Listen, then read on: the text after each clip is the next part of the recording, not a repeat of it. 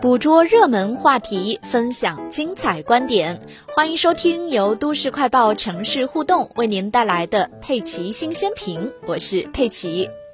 在北京2022年冬奥会自由式滑雪女子大跳台决赛中，谷爱凌第三跳挑战了自己从没做过的超高难度动作——空转1620度，一举成功，上演超级大逆转，夺取冠军。这是自由式滑雪大跳台项目的冬奥会历史首金，是北京冬奥会中国代表团雪上项目的首金，也是中国女子雪上项目在冬奥会获得的第一枚金牌。一时间啊，谷爱凌这个名字彻底在全网刷屏，有人说她是天降紫薇星。事实上呢，谷爱凌早就火了。北京冬奥会开幕之前啊，她就获得了二十多个品牌的赞助，其中不乏国际高端品牌，比如 Tiffany、万国手表、雅诗兰黛、安踏等等。地铁站广告屏、手机上到处都能看到她的身影，收入早已经过亿了。但是名利双收的谷爱凌却迎来了新的烦恼，因为冬奥会之后啊，挖她隐私的人也多了起来。毕竟，这位天才少女从出生就自带光环。她的母亲谷燕是北京人，北大本科八一化学系。上学时呢，就曾担任北大短道速滑队的队员兼滑雪教练。毕业之后去美国留学，先后在奥本大学攻读生物化学和分子生物学，在洛克菲勒大学攻读分子遗传学，之后还在斯坦福大学的商学院读了 MBA。古燕更是典型的跨行业复合型人才，这原本是学化学的，之后还学了生物。斯坦福读完 MBA 之后，华丽转型去了华尔街工作。可以说啊，九零年代初，古妈妈绝对是人人羡慕的华尔街精英。在一九九八年第十期的《中国科技信息》杂志上的一篇文章，就详细讲述了古燕年轻时的故事。谷爱凌的外婆冯国珍也是重量级人物，她曾是上海交大的女篮名将，现在是交通运输部的退休干部。在谷爱凌出生之后啊，冯国珍就前往美国，开始照顾外孙女的生活。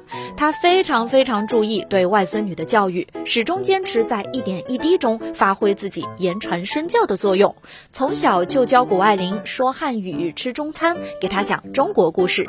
每年夏天呢，他还坚持带谷爱凌回北京生活一段时间，让外孙女更了解中国文化。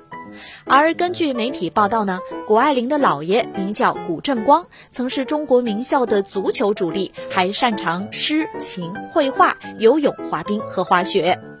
谷爱凌在采访中不止一次地提到，妈妈和外婆都是她非常崇拜的女性，自信、勇敢、有力量。不过，谷爱凌在接受采访时很少提到自己的父亲。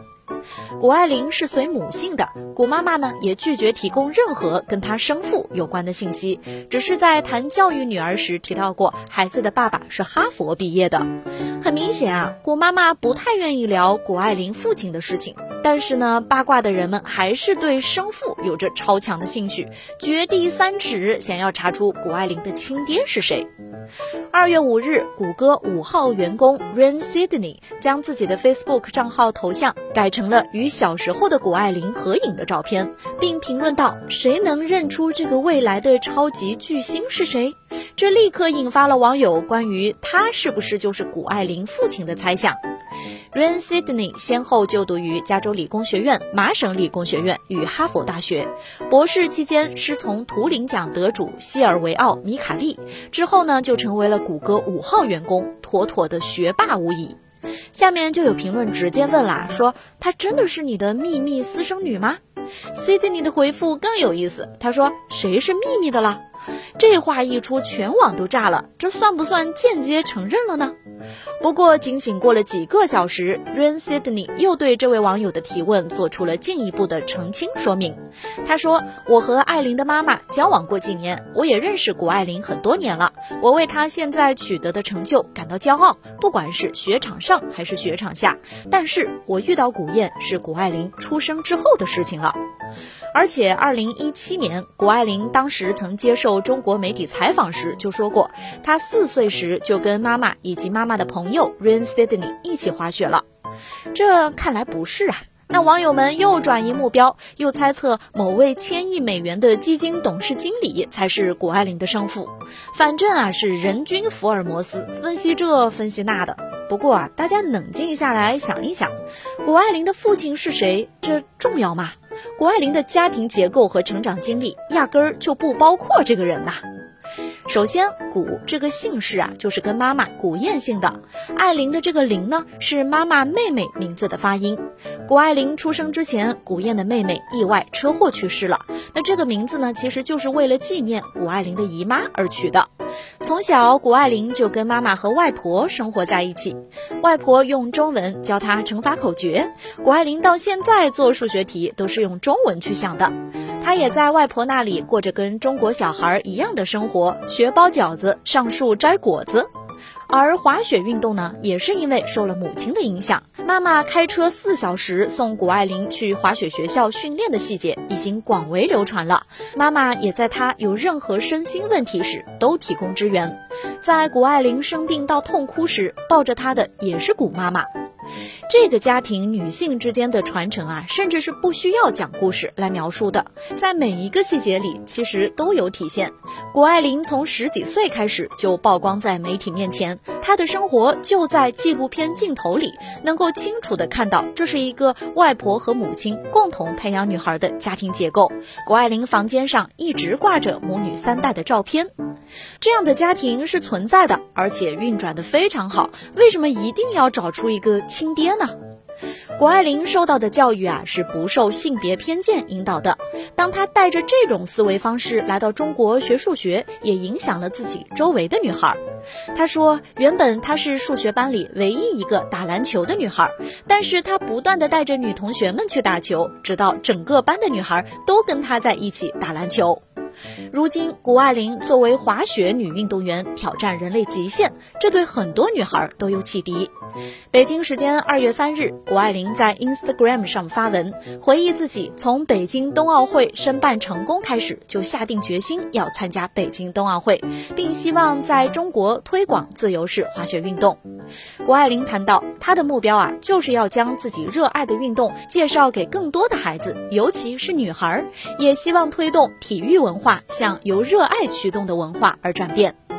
在谷爱凌十二岁那年，她在学校参加了一次演讲，主题就是运动中的女性。这源于她八岁加入美国南北联盟滑雪队时的经历。当时啊，她是队里唯一一个女生。